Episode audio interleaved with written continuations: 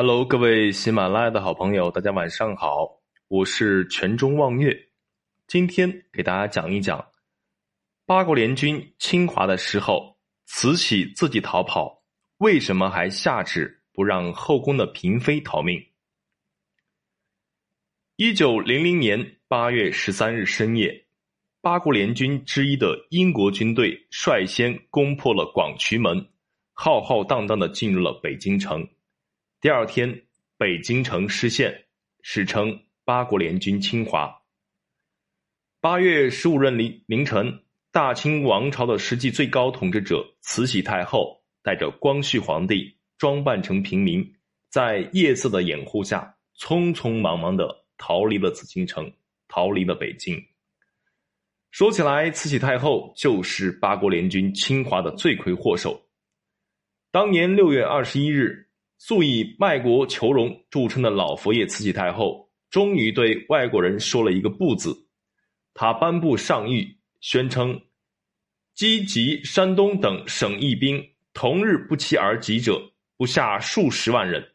下至无耻童子，亦能执干戈以为社稷，意气风发的向德、奥、比、西、美、法、英。意、日、和、俄等十一国宣战。这十一个国家里有八个国家响应战争，并一路打到了北京，满足了慈禧太后的要求。结果，慈禧太后见势不妙，竟然脚底抹油，溜之大吉，让大清王朝颜面尽失。当然，经过西方列强六十年的轮番欺凌。大清王朝早就没啥体面了。可令人意外的是，慈禧太后在逃跑之前还不忘整别人。慈禧太后这人喜怒无常，冷酷无情。她在带着光绪皇帝离开皇宫以前，突然想起了一个人。这人是谁呢？就是珍妃。珍妃是光绪皇帝的妃子，她五官清秀俊美，而且聪明伶俐，性格开朗。小两口很是恩爱，可是由于他得罪了慈禧太后的侄女隆裕皇后，触怒了慈禧太后，被降为贵人，后来更被打入了冷宫。慈禧太后离开皇宫以前，决定将幽禁于北三所寿药房中的珍妃放出来。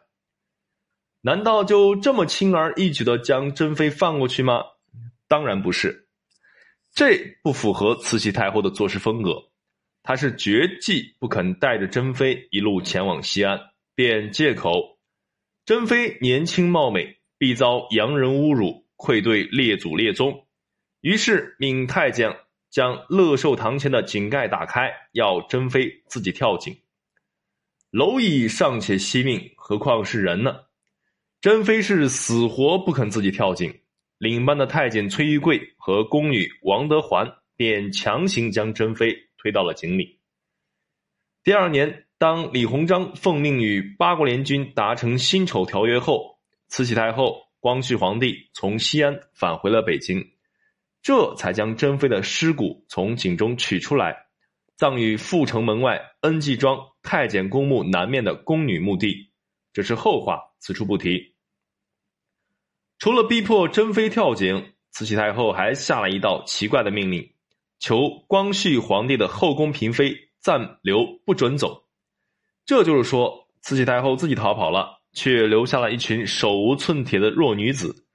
慈禧太后的意思也很明显，是让他们来吸引八国联军的注意力，免得八国联军追赶上来。慈禧太后这个心是真的够狠呐！